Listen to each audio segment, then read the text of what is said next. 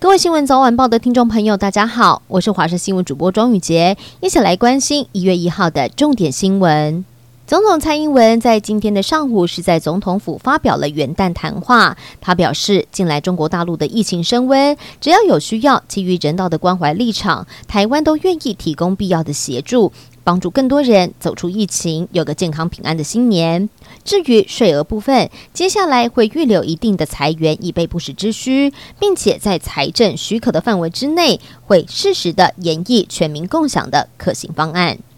而说到中国的疫情，北非国家摩洛哥是在今天宣布，由于中国的 COVID-19 的病例激增，将要禁止所有来自中国的旅客入境。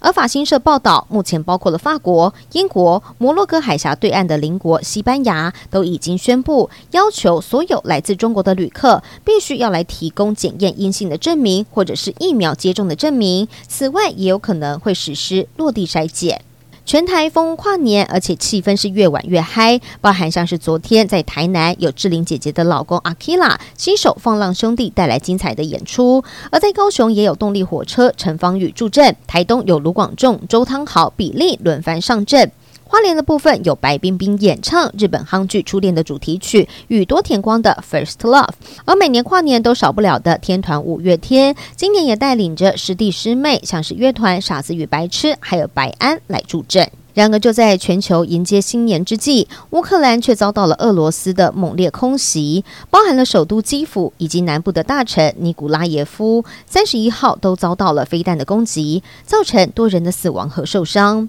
乌克兰总统泽伦斯基痛批这次的攻击证明了俄罗斯与魔鬼为伍，而俄罗斯总统普京则是在新年的谈话中痛批西方国家说谎，把俄罗斯逼到了墙角，并且强调俄罗斯一定会取得最终的胜利。另外一方面，虽然乌克兰和俄罗斯在外交谈判上没有任何的进展，然而在三十一号，双方是再一次的进行了换俘。总共是有超过两百人获释。最后带您关心天气的消息。今明两天，因为受到东北季风还有南方云系北移的影响，天气状况是比较湿凉。东半部地区以及桃园以北地区、恒春半岛都有局部的降雨，尤其在基隆北海岸还有东北部地区、大台北的山区雨势是比较明显的，要特别防范会有大雨发生的几率。而其他地方还有澎湖、金门、马祖都是零星短暂降雨。至于三千公尺以上的高山，还有零星降雪的机会，要前往山区，请务必要慎防积冰或者是路面湿滑的情。情况。